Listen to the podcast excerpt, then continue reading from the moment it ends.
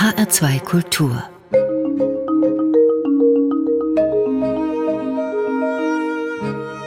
Doppelkopf Am Tisch mit Adrian Oeser, Gastgeber ist Ulrich Sonnenschein. Adrian Oeser ist freier Filmemacher und Journalist in Frankfurt. Vor allem mit langen Filmen greift er gesellschaftliche Themen auf, soziale Missstände, extreme Rechte, Antisemitismus, Menschenrechte.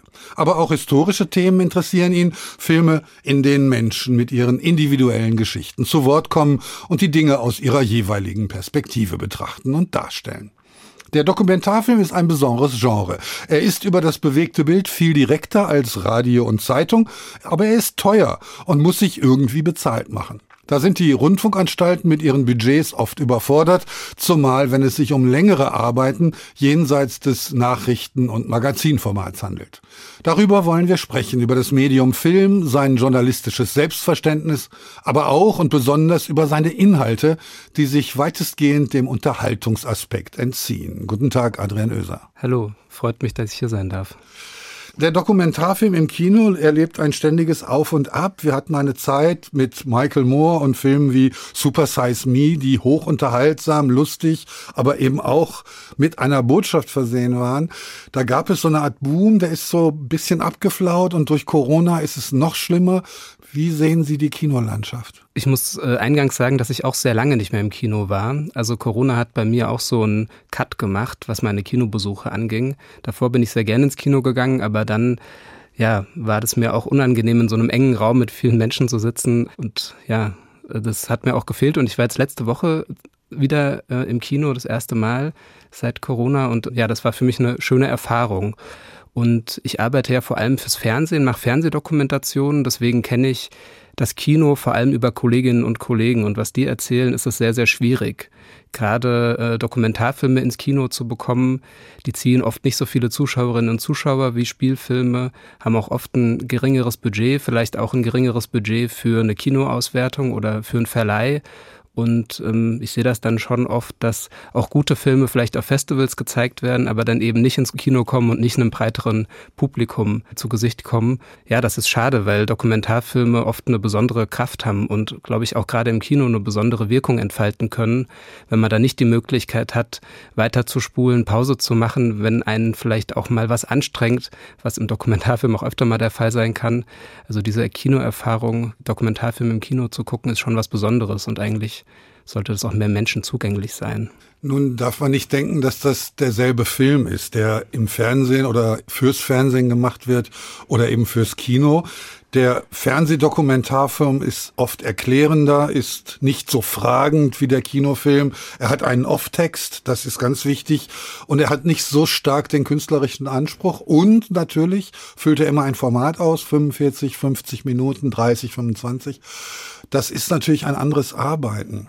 Sehnen Sie sich nach der Freiheit des Kinos manchmal? Manchmal schon, ja. Also gerade wenn es um Themen geht, die sehr bildstark sind, habe ich schon den Eindruck, das könnte eher was fürs Kino sein, aber ich habe trotzdem gleichzeitig das Gefühl, dass auch das Fernsehen offener wird. Also dadurch, dass ganz viel für die Mediathek produziert wird und man da auch ein bisschen abrückt von den klassischen Formaten, gibt es auch da eine größere visuelle Freiheit oder auch eine größere stilistische Freiheit. Es werden auch immer mehr ähm, Filme produziert ohne Sprechertext wo nur Menschen erzählen. Also gerade serielle dokumentarische Formate bieten diese Möglichkeit. Und ich habe den Eindruck, dass es auch im dokumentarischen Fernsehlangfilm die Möglichkeit gibt, anders zu erzählen. Ich habe jetzt gerade ein Arte-Exposé zum Beispiel durchbekommen für eine Dokumentation, wo ich auch erstmal im Exposé den Wunsch geäußert habe, den Film ohne Sprecherinnen-Text zu erzählen. Und da habe ich den Eindruck, da entwickelt sich auch was.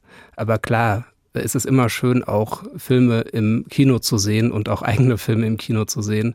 Da ja, entfalten die Bilder eine ganz andere Kraft und auch so die Soundebene eine ganz andere Kraft.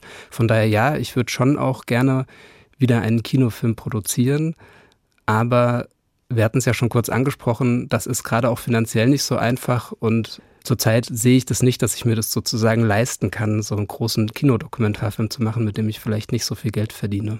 Ich würde gerne noch einen Moment bei diesem Aspekt Off-Text oder Sprechertext bleiben. Es gibt Dokumentarfilme, da ist das ganz wunderbar gelöst. Da erschließt sich das sozusagen alles über die Interviewtöne. Dann gibt es Filme, nennen wir ein Beispiel, der Boys-Film von Andres Feil zum Beispiel. Da fehlt der erklärende Sprechertext, weil oft weiß man nicht, wo ist Beuys da, was macht er, warum agiert er, wie er agiert. Da hätte ein erklärender auf Text geholfen. Ich bin da immer hin und her gerissen. Wie sehen Sie das? Ich bin da auch oft hin und her gerissen. Ich habe an der Filmakademie Baden-Württemberg studiert, Regie mit dem Schwerpunkt Fernsehjournalismus und da war gerade diese Frage des Sprechertextes eine, die mich sehr beschäftigt hat ja, in der ich mich auch sehr gerieben habe, weil ich immer der Meinung war, Fernsehjournalismus braucht nicht unbedingt einen erklärenden Sprechertext, sondern auch Fernsehdokumentationen können ohne Sprechertext funktionieren, indem Menschen einfach erzählen. Aber es stimmt schon, in manchen Filmen ist man vielleicht so ein bisschen verloren ohne Text und Text bietet auch die Möglichkeit, Dinge ein bisschen zu leiten, also vielleicht auch politisch zuzuspitzen oder Hintergrundinformationen zu liefern. Und andere Filme, da stört der Text eher, gerade wenn er vorwegnimmt und sagt, Protagonist XY hat die Zeit in guter Erinnerung. Und dann sagt der Protagonist oder der Interviewpartner, ich habe die Zeit in guter Erinnerung. Und dann denke ich mir, ja gut, okay, diesen Text hätte man auch weglassen können. Aber ich habe zum Beispiel auch mal einen Film gemacht ähm, von Neonazis und Superhelden über Rechtsrock in der Kleinstadt Thema in Thüringen. Und da war es eine bewusste Entscheidung, dass ich gesagt habe, ich mache diesen Film mit Sprechertext, weil ich selber einordnen will, was mir während der Recherche passiert ist und weil ich den Neonazis, die im Film sind, nicht das Feld überlassen will, weil ich die nicht unkommentiert stehen lassen will. Und wenn ich heute Filme fürs Fernsehen mache, lange Dokumentationen, versuche ich den Sprechertext immer möglichst stark zu reduzieren und aufs Wesentliche zu beschränken und sehr sachlich zu gestalten, sodass die Menschen, die im Film zu Wort kommen, möglichst viel Raum bekommen. Wie ist Ihre Erfahrung mit verschiedenen Rundfunkanstalten? Sie arbeiten stark auch für den Hessischen Rundfunk. Aber ich habe das Gefühl, dass das Einfachste ist, einen kurzen Magazinbeitrag zu machen und einen 90 Minuten Langfilm.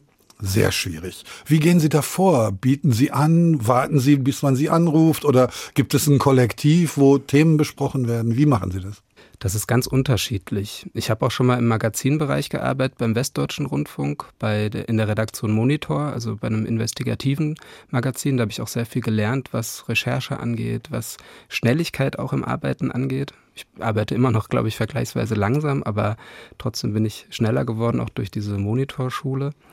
Und wenn ich lange Filme anbiete, ist das ganz unterschiedlich. Also ich habe eigentlich jede Erfahrung schon gemacht. Ich habe einmal im Kollektiv mit fünf weiteren Leuten hier aus Frankfurt einen Dokumentarfilm gedreht äh, über Menschen äh, in einem israelischen Kibbutz. Und den haben wir einfach produziert, irgendwie finanziert über verschiedenste Quellen und dann an Phoenix verkauft. Ähnlich war es mit meinem Diplomfilm über Thema ähm, den habe ich dann an Dreisat verkauft, die Senderechte. Also das ist so dieser Weg. Man produziert es irgendwie und versucht es dann an den Sender zu bringen. Und mittlerweile habe ich einfach das Glück, dass ich hier im Hessischen Rundfunk tatsächlich eine ziemlich tolle Redaktion habe, äh, eine tolle Langfilmredaktion. Und da ist es einfach so, ich schlage Themen vor und dann gibt es eine erste Äußerung dazu. Ja, das finden wir interessant, das finden wir nicht interessant. Und wenn die Redaktion es interessant findet, weiß ich schon mal, okay, es lohnt sich weiter in die Recherche zu gehen. Anders würde es natürlich jetzt aussehen, wenn ich sagen würde, ich will wirklich einen 90-minütigen Film machen, weil da gibt es wirklich sehr wenige Sendeplätze und da müsste ich dann mit einem Konzept die Werbetrommel rühren und gucken, wo ich den unterbringe. Und es gibt natürlich auch sehr wenige Sendeplätze für 90-minütige Filme im öffentlich-rechtlichen. Über die filmischen Inhalte reden wir gleich in unserer zweiten Runde. Ich würde gerne noch mal so ein bisschen bei Ihnen bleiben als Filmemacher. Sie haben auch als Kameramann gearbeitet, zumindest in einigen Projekten. Können Sie sich vorstellen, so einen Film ganz alleine zu machen, als One-Man-Crew? Also ich habe immer nur unterstützend Kamera gemacht, wenn ich Kamera gemacht habe. Ich habe noch nie einen Film wirklich selbst gedreht und es waren auch immer nur kleine Parts, die ich selbst gemacht habe. Aber das ist gerade so ein Punkt, an dem ich stehe, dass ich Lust habe, mich visuell weiterzuentwickeln und dazu gehört auch Kameraarbeit und ich würde sagen, ich bin am Üben. Gibt es sowas wie Vorbilder? Gibt es Regisseure, wo Sie sagen, das ist jemand, dem habe ich ganz viel abgeguckt?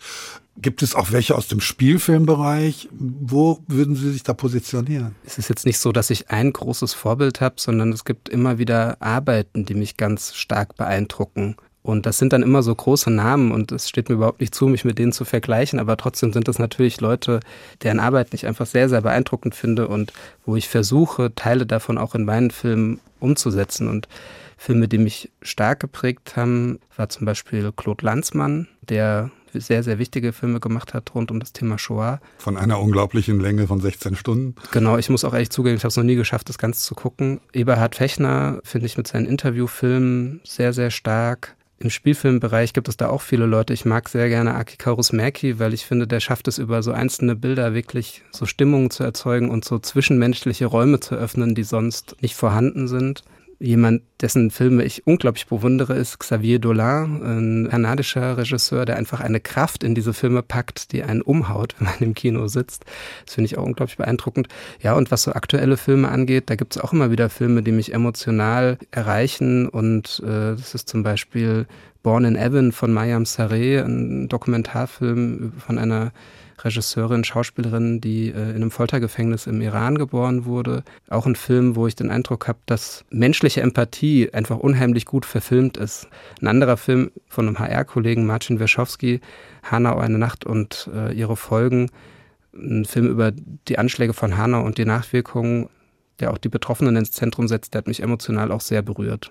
Ist es Ihnen schon mal passiert, dass Sie ein Thema recherchiert haben, was Ihnen am Herzen lag und eben diese emotionale Berührung ausmacht und merken, Sie kommen in der dokumentarischen Ebene nicht weiter? A, weil sie vielleicht die Protagonisten gefährden, B, weil sie gar nicht die Aussagen kriegen können von den Menschen, die sie brauchen, um das Thema zu bearbeiten und dann überlegt, in den Spielfilm auszuweichen?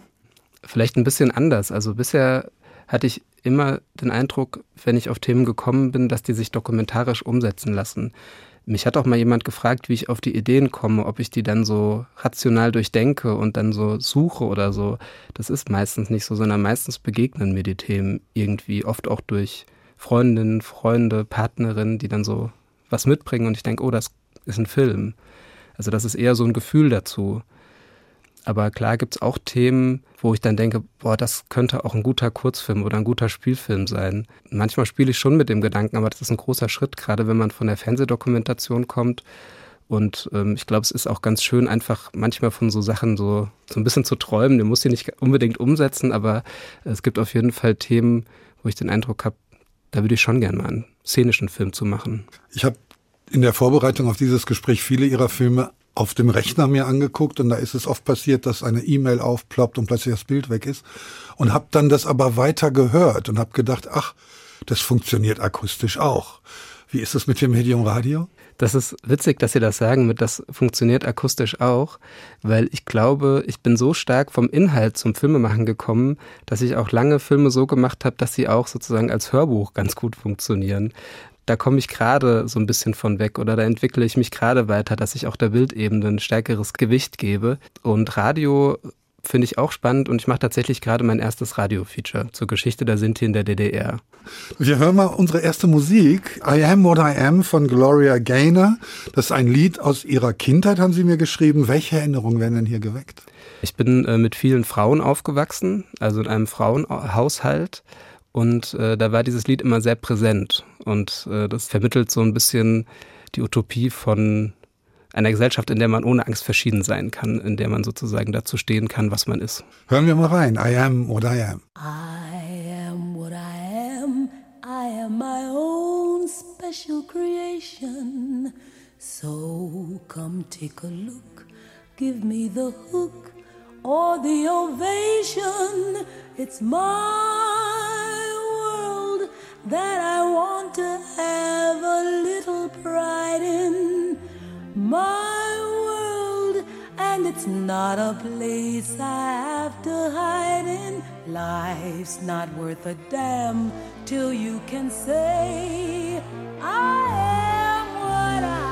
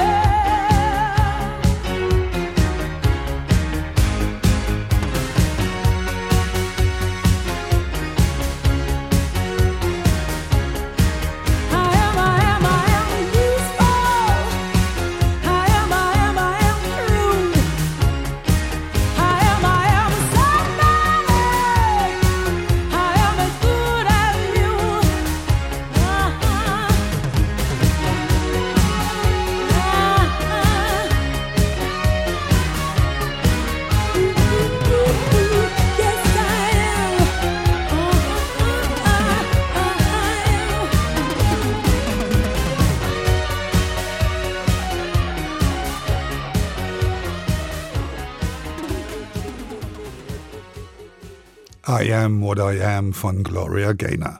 HR2 Kultur, weiterhin Gast im Doppelkopf, ist der Filmemacher Adrian Oeser. Wir haben über seine Anfänge und seine Arbeitsweise gesprochen, kommen wir jetzt zu den Inhalten.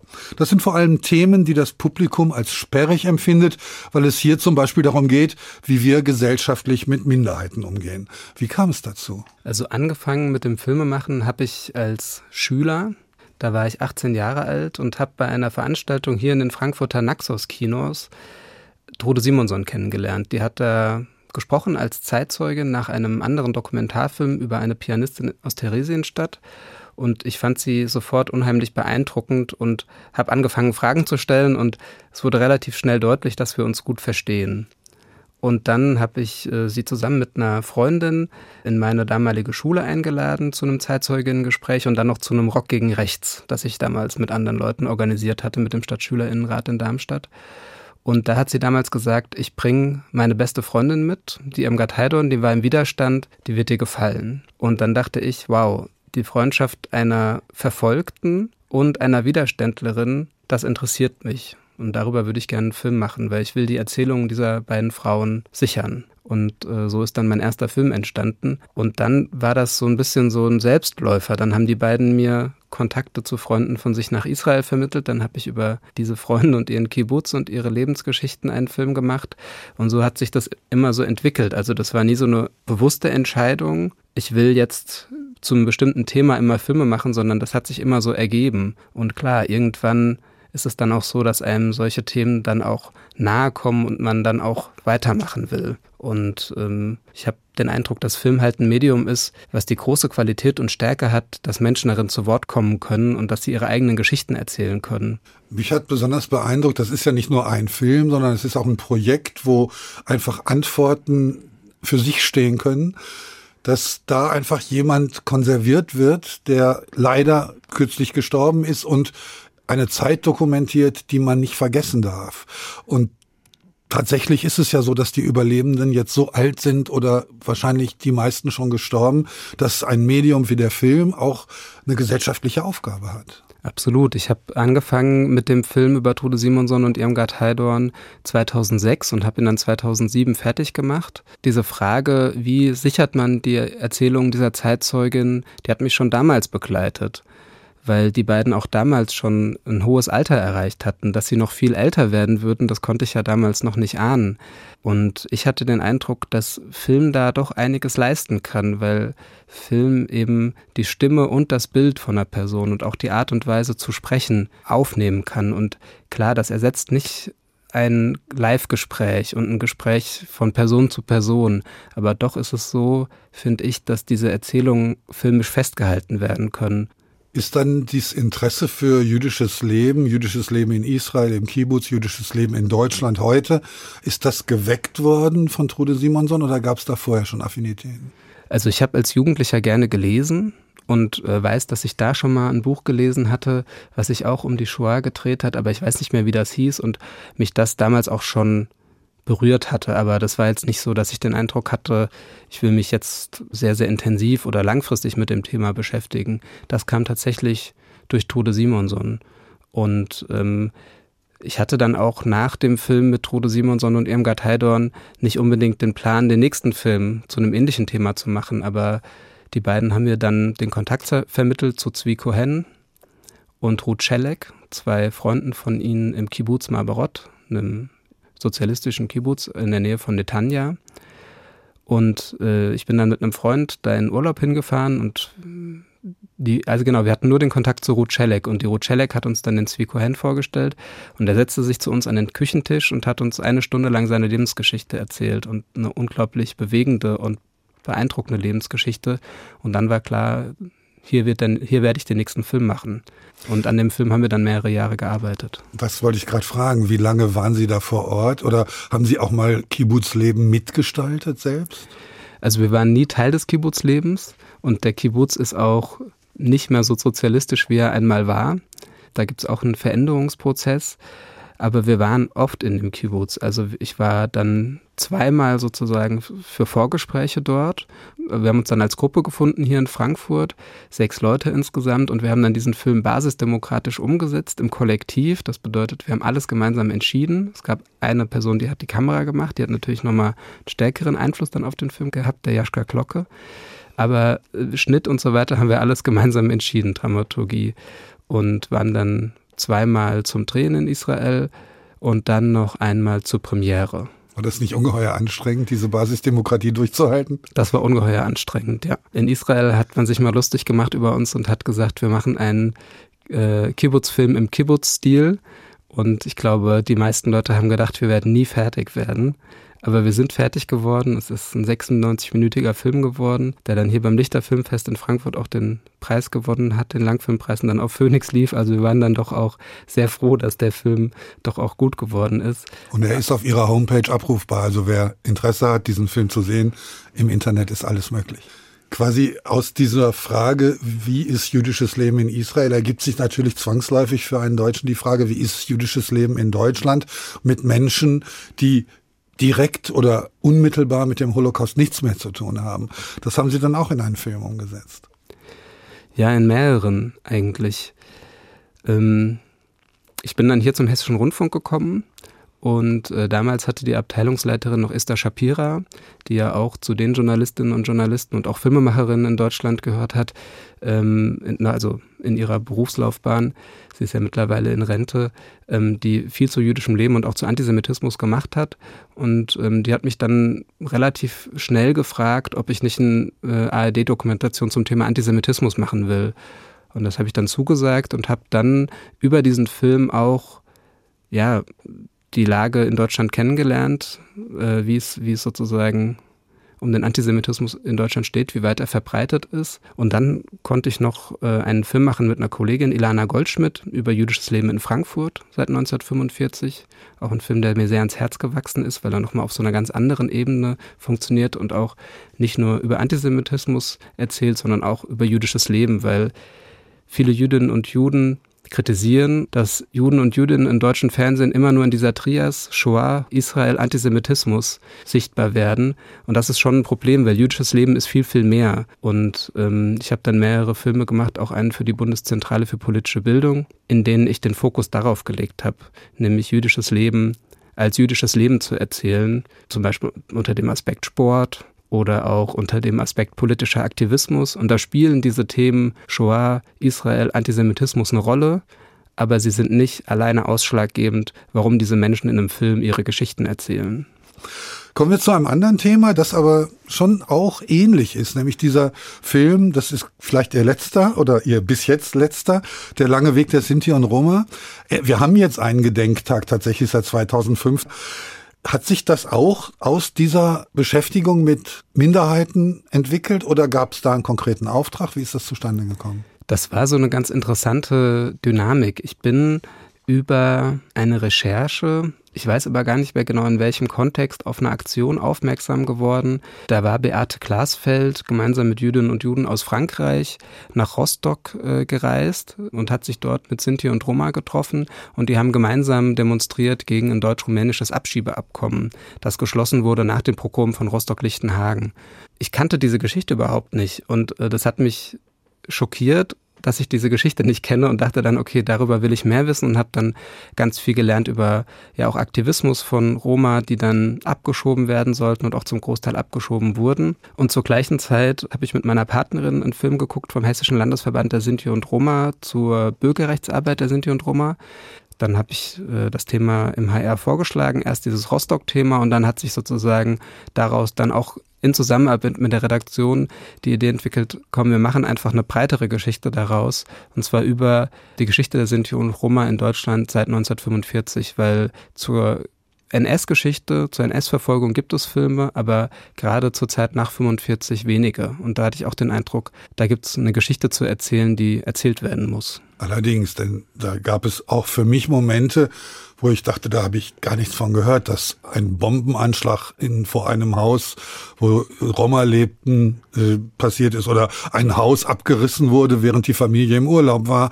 Also ganz harte Eingriffe auch in das zivile Leben und dann einen Hungerstreik um die Anerkennung der ganz simplen Menschenrechte. Mir ging es bei der Recherche oft so, dass ich das Gefühl hatte, ich kann es nicht fassen. Ähm, ich kannte schon so die groben Eckpunkte der Nachkriegsgeschichte, aber wirklich nur die ganz groben. Und ähm, vieles habe ich eben auch in der Recherche für mich entdeckt oder es war für mich neu. Und zum Beispiel diese Geschichte mit dem Hausabriss in Darmstadt 1983, mit dem Bombenanschlag äh, in Darmstadt 1982, äh, dass äh, die Polizei nach 45 die NS-Rasseakten weiter benutzt hat, um Sinti und Roma systematisch zu erfassen, dass Polizisten aus Hamburg zu Hermann Arnold gefahren sind nach 45, um die NS-Genealogien zu kopieren. Ich konnte das einfach wirklich nicht fassen. Ich habe verschiedene Sachen dann auch wirklich mehrfach immer wieder überprüft und bin auch extra dann in die Archive gefahren, um mir die Sachen vor Ort anzugucken, weil ich einfach das mit eigenen Augen sehen wollte, dass das stimmt. Und gleichzeitig fand ich es auch beeindruckend, wie mutig und kämpferisch viele Sinti und Roma nach 45 waren, um ihre Rechte zu erkämpfen. Und da hat mich auch wieder schockiert, dass ich das überhaupt nicht wusste. Weil ich bin schon jemand, der sich auch für politischen Protest interessiert. Und es war mir einfach nicht bekannt in diesem Ausmaß und es sind einfach unglaublich starke Aktionen gewesen. Und ohne diese Kämpfe von Sinti und Roma würde es heute keinen 2. August als Gedenktag geben. Es würde kein Mahnmal in Berlin geben und es wird auch diesen Film nicht geben. Und damit hängt dann auch der dritte Themenbereich zusammen, nämlich die Beschäftigung mit dem Rechtsradikalismus. Sie haben einen Film über den Mordanschlag auf Walter Lübcke gemacht. Sie haben einen Film gemacht über Rechtsrock in Thüringen das kommt einem dann sehr nahe, auch an Gegenwärtigkeit. Ja, es gibt in Deutschland einfach eine Kontinuität von rechter Gewalt seit 1945. Natürlich davor in einem ganz anderen Ausmaß auch in der Zeit des Nationalsozialismus. Und es gibt auch eine Kontinuität von rechter Ideologie, eine Kontinuität von Personen, die rechte Ideologie vertreten haben oder versucht haben, gesellschaftsfähig zu machen. Und ähm, klar, natürlich, der Film äh, zum Mord an Walter Lübcke das ist ganz nah, das ist unmittelbar, das ist aktuell. Das geht einem dann schon nah auf jeden Fall. Wie sind Sie damals nach Thema gekommen? Äh, und vor allen Dingen, haben Sie keine Angst gehabt, sich mit Leuten zu konfrontieren, die nicht nur rechtsradikal, sondern auch gewaltbereit sind? Meine Partnerin hat immer mal gesagt, ja, guck mal, in den neuen Bundesländern Leute, die sich da politisch engagieren, das ist doch total mutig, da müsste man doch mal einen Film drüber machen. Und ich habe mir schon gedacht, ja, das ist ein gutes Thema. Und dann, glaube ich, war es ein Zeitungsartikel oder irgendeine Erzählung über Thema. Und das war, glaube ich, ein oder zwei Tage, be bevor ein, wieder ein Konzert stattgefunden hat. Ich hatte schon diese großen Konzerte im Sommer mitbekommen und das war dann im Herbst. Und ich wusste, morgen ist wieder eine Demo und ein Konzert und bin dann einfach spontan hingefahren mit einer Recherchekamera und habe dann sofort die Leute ein Thema kennengelernt, die diesen Protest da machen, diesen bunten, sehr kreativen und auch mutigen Protest und hatte wieder sofort den Eindruck, das ist ein Film. Und bin dann drei Wochen ähm, nach Thema gezogen im Januar 2018 mit einem Kameramann und habe dann auch erst Kontakt aufgenommen mit den äh, Neonazis, die da in der Gegend aktiv sind, vor allem mit einem zentralen Akteur in Kloster Festra, der da eine Gaststätte betreibt. Und natürlich hatte ich Angst, dahin zu fahren. Natürlich war mir das unangenehm und ich hatte auch ein mulmiges Gefühl.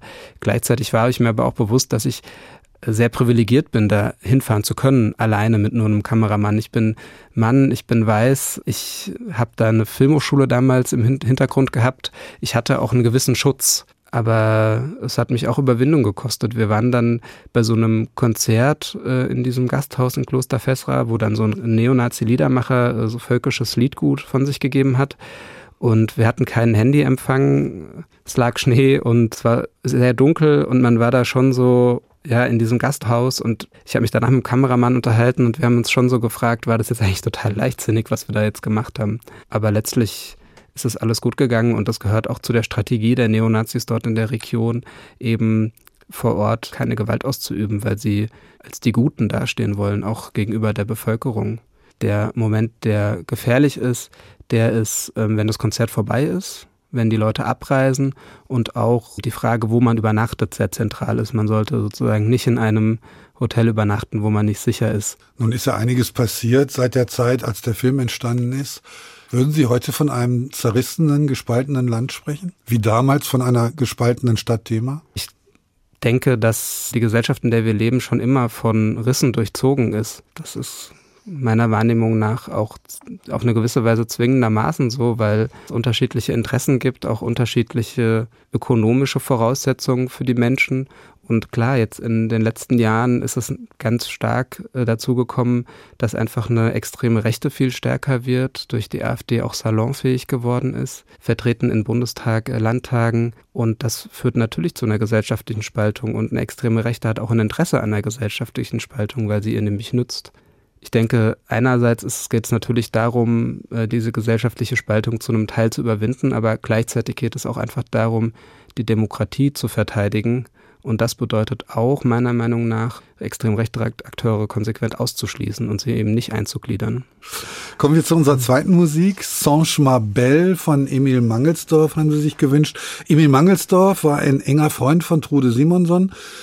Haben Sie damals, als Sie den Film gemacht haben, auch schon mit ihm Kontakt gehabt oder über ihn gesprochen? Mit Emil Mangelsdorf in Kontakt gekommen bin ich tatsächlich über Trude Simonson.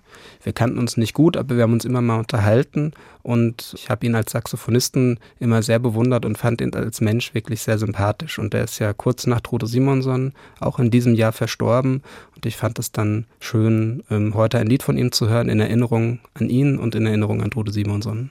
Und auch er bietet mannigfaltige Themen. Seine Vergangenheit bei den Jazzkids ist sicher hochspannend für einen Dokumentarfilm. Was schätzen Sie an seiner Musik? Ich habe früher selber Saxophon gespielt und ich finde, ähm, sein Spiel ist sehr dicht, sehr ausdrucksstark und die Lieder, die er gespielt hat bei den Veranstaltungen für Trude Simonson, das war einmal ihr Geburtstag in der Bildungsstätte Anne Frank und dann hat er noch gespielt bei der Verleihung der Ehrenbürgerschaft an Trude Simonson und ich fand, dass seine Musik diesen Anlässen immer emotional sehr gerecht geworden ist. Hören wir Songe Mabel von Emil Mangelsdorf.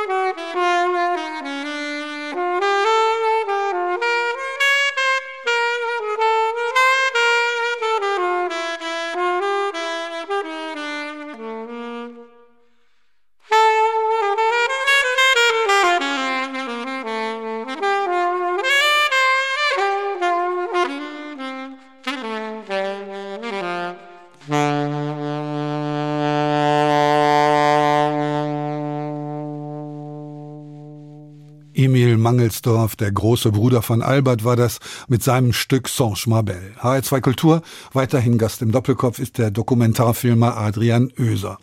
Selbst wenn Filmemachen ihre Hauptbeschäftigung ist, so beschränken sie sich nicht darauf. Ebenso gern sprechen sie mit dem Publikum. Warum? Hat der Film nicht Aussagekraft genug? Gerade Fernsehen ist halt so sehr einseitig. Man macht einen Film, und meistens steckt da sehr viel Herzblut drin und dann wird er gesendet und man sieht ja die Leute nicht, die vor dem Fernseher sitzen.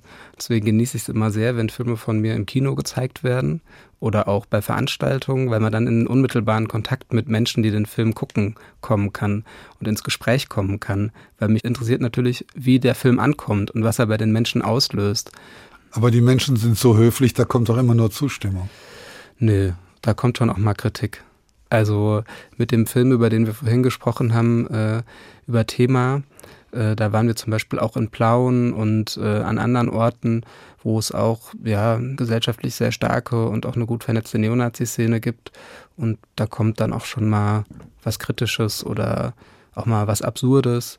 Aber ja klar, ansonsten kommt natürlich auch viel Positives. Das ist ja auch ganz schön. Sie machen viel rund um den Film auch. Also sie geben ihr Wissen, was sie sich jetzt über die Jahre erworben haben, weiter, unterrichten auch. Was sind das für Seminare, die sie da geben an den Unis? Das habe ich äh, manchmal gemacht oder mache ich immer mal wieder. Es gibt so zwei Orte. Ähm, einmal gibt es äh, in Gießen Fachjournalistik Geschichte, also ein Masterstudiengang, wo man Geschichtsjournalismus äh, studieren kann. Und die Professorin, die den Studiengang leitet, Ulrike Weckel, die hat mich jetzt schon ein paar Mal eingeladen und da stelle ich dann Projekte von mir vor und diskutiere mit den Studierenden über meine Arbeitsweise. Also ich erzähle, wie habe ich recherchiert, wie habe ich die Dramaturgie entwickelt und das ist für mich immer ganz spannend, weil ich dadurch auch wieder selber was lerne, weil ich mir meistens erst in Vorbereitung von diesen Veranstaltungen selber bewusst mache, wie ich eigentlich vorgegangen bin. Das ist dann so im Arbeitsprozess, denke ich da nicht so viel drüber nach, sondern mache das, wo, wo ich denke, das muss ich machen, um zum guten Film zu kommen. Und dann kann ich das nochmal so aufdröseln und das äh, finde ich immer sehr spannend. Und dann hatte ich die Möglichkeit, zweimal in Kassel an der Uni so eine Einführung zu machen zum Thema Filme machen, ähm, weil da Studierende im ersten Semester Politikwissenschaften einen kleinen Kurzfilm machen müssen zu einem Thema der politischen Theorie. Und das fand ich immer charmant, so die Frage, wie kommt man eigentlich von einer Theorie zu einem Film? Also zwei ganz unterschiedliche Formen. Und dann mache ich noch Medienpädagogik manchmal und habe da jetzt das erste Jahr gemacht im Projekt äh, Sans Art de Cinéma, Sans Art de Jeunesse, einem internationalen Projekt, wo Kinder und Jugendliche auf der ganzen Welt zu einem vorgegebenen Thema ein Jahr lang Filmausschnitte gucken und dann zum Schluss einen Film machen. Das werde ich im kommenden Schuljahr auch weitermachen. Das hat mir viel Spaß gemacht, da sozusagen so in die Filmvermittlung zu gehen. Das fand ich jetzt auch interessant, dass Sie an der Herder-Schule mit ganz jungen Menschen arbeiten. Das war natürlich zu meiner Schulzeit überhaupt nicht möglich, aber auch zur Schulzeit meiner Kinder nicht. Heißt das so ein bisschen, dass man so mediendidaktisch offener geworden ist? Ich habe schon den Eindruck, dass man auch Film immer stärker auch als Kunstform akzeptiert. Also dass man auch mittlerweile verstanden hat, dass Kunstunterricht vielleicht nicht nur Malerei, Bildhauerei und Zeichnen und vielleicht auch noch Fotografie äh, beinhalten sollte, sondern eben auch Film. Dass Film auch einfach ein unglaublich wichtiges Medium ist und ja auch ein sehr präsentes Medium. Da habe ich den Eindruck, hat sich schon viel getan. Aber gleichzeitig habe ich auch immer den Eindruck, es kommt auch immer darauf an, dass einfach jemand das halt auch macht. Also zum Beispiel an der Herder-Schule gibt es dann halt einen sehr engagierten Lehrer, der filmaffin ist. Aber auch in meiner Schulzeit, ich habe ja vorhin erzählt, ich habe diesen ersten Film über Trude Simonson und Irmgard Heidorn noch in der Schulzeit gemacht. Und das war auch eine besondere Lernleistung fürs Abitur. Also da gab es auch schon die Möglichkeit, in der Schule Film zu machen und wir hatten auch eine Film AG an der Schule und da hatte ich auch schon mal mitgearbeitet bei so einem Beitrag äh, über die Proteste gegen die Startbahn West. Also ich habe immer das Gefühl, es braucht dann halt auch die Leute, die das dann einfach in den Schulen umsetzen und ähm, ja Film vermitteln. Interessant fand ich auch dieses Projekt in Kassel, also eine politikwissenschaftliche These filmisch umzusetzen. Ist das oft auch fantasievoll oder ist das manchmal ganz bieder? Man guckt irgendwie, was für Grundlagen hat man da und welche politische Richtung will man und macht quasi so einen didaktischen Dokumentarfilm. Was läuft da? Also ich habe äh, nie alle Filme gesehen, die daraus entstanden sind, sondern immer nur so ein paar. Und das war meistens eigentlich ähm, ja schon auch relativ abstrakt. Also jetzt nicht so trocken. Aus welcher Motivation heraus machen Sie sowas? Wollen Sie Kreativität fördern oder wollen Sie auch so ein bisschen Anwalt des Films sein? Also das waren immer Anfragen, diese in Gießen und in Kassel. Und ähm, das hat mir einfach Spaß gemacht. Ich glaube, das war so die erste Motivation, da ich das einfach gerne gemacht habe und gerne das, was ich beruflich mache, dann so teile, dass ich nicht ähm, nur im Fernsehen dann bin oder nur Filme mache, sondern irgendwie noch was anderes. Und ich glaube, das gehört auch schon immer so ein bisschen zu mir, dass ich gerne verschiedene Dinge parallel mache. Und ich habe immer das Gefühl, wenn ich noch Sachen parallel mache, fallen mir die Sachen, die ich mache, leichter.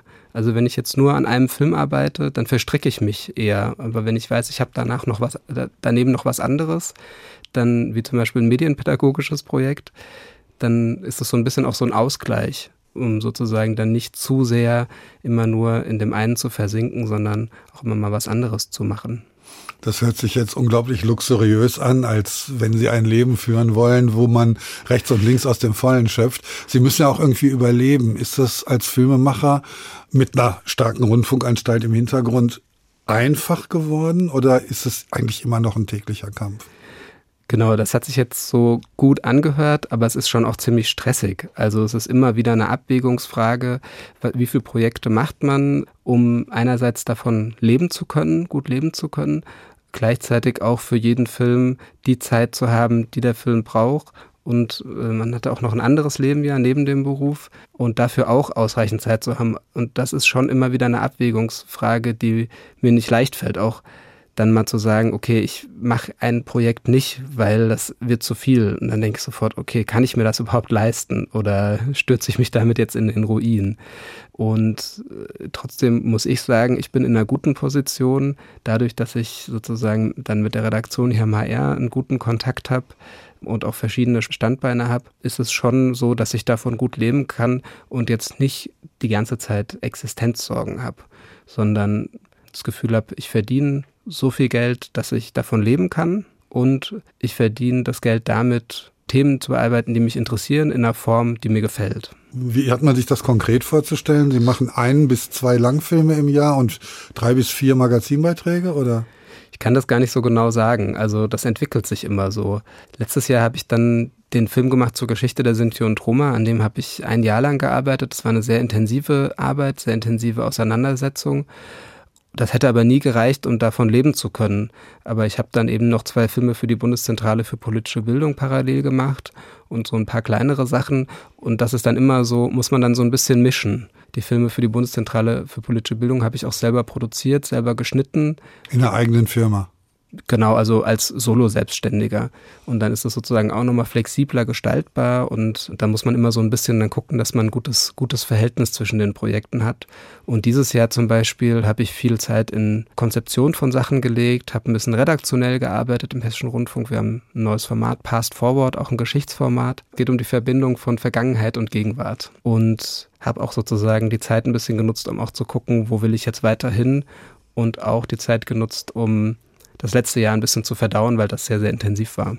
Was sind neue Projekte oder Ideen, die Sie so haben, wo Sie gerne mal Ihre Finger reinstecken würden? Ich äh, werde nächstes Jahr einen Film machen für Arte, eine Gastarbeitergeschichte. Das kommt jetzt auf mich zu. Da habe ich Lust drauf, auch Respekt davor. Wie, ich habe eigentlich vor jedem neuen Film immer Respekt. Ich denke immer, ui, das wird eine Herausforderung. Und ansonsten steht das medienpädagogische Projekt oder das Filmbildungsprojekt wieder an in der Herder-Schule. Und dann gucke ich einfach mal, was sich so ergibt. Es gibt verschiedene Ideen, verschiedenes, was auch so in mir arbeitet, wo ich den Eindruck habe, da will ich mal rangehen, aber es ist noch nicht so konkret. Und dass Sie ein Projekt fallen lassen, weil die Vorfinanzierung einfach zu umfangreich ist und die Verdienstaussicht zu gering. Passiert das auch? Das ist bisher noch nicht passiert, weil ich eben das Glück hatte, dann immer sehr nah am Sender arbeiten zu können und dann auch die Finanzierung einfach durch den Sender dann gegeben ist.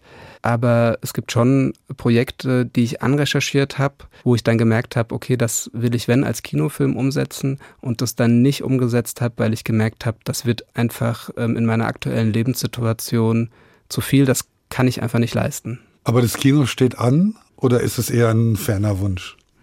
Unmittelbar steht es nicht an, aber ich hoffe, dass es irgendwann wieder ansteht dann muss man sich leisten können. Das alles vorzufinanzieren frei ist schwierig und die Fördertöpfe das äh, ist nochmal ein Kapitel für sich. Ich habe auch großen Respekt vor den Kolleginnen und Kollegen, die das machen. Also äh, ich finde das ganz toll und das ist für mich auch so eine ja, medienpolitische Forderung, einfach dem Dokumentarfilm mehr Gewicht zu geben und ihm Sendeplätze zu geben und auch die Art der Finanzierung zu verändern, dass eben Menschen mit finanzieller Sicherheit recherchieren, konzipieren können und ähm, Dokumentarfilm eben kein bezahltes Hobby ist, sondern einfach wirklich ein ernstzunehmender, gut bezahlter Beruf. Also ein ernstzunehmender Beruf ist er schon, er muss nur noch gut bezahlt werden. Genau. Ich hoffe, es haben alle gehört, die es angeht. Damit sind wir leider schon am Ende unserer Stunde hier im HR2 Doppelkopf. Bleibt noch eine Musik, die Sie sich ausgesucht haben. Salt Lassie von Max Kluth haben Sie sich gewünscht. Was schätzen Sie an der Musik von Max Kluth? Max Gluth habe ich während des Studiums an der Filmakademie Baden-Württemberg kennengelernt. Da hat er Filmmusik studiert. Und es ist so, dass Max seitdem, also seit 2015, zu fast allen Filmen von mir die Musik beigesteuert hat. Und ähm, er macht das ganz toll. Äh, wir reden über die Filme vorher. Ich zeige ihm Ausschnitte oder auch den fertigen Film und er schafft es ungemein gut, Emotionen in Musik zu übersetzen. Und das finde ich unglaublich beeindruckend. Also allein darüber, dass, also er schafft es oft schon nur dadurch, dass wir über den Film reden, genau die richtige Musik zu machen. Und das, äh, ja, finde ich toll. Vielen Dank, Adrian Oeser. Wir hören noch ein Stück Musik von Max Kluth, Salt Lassie. Am Mikrofon war Ulrich Sonnenschein.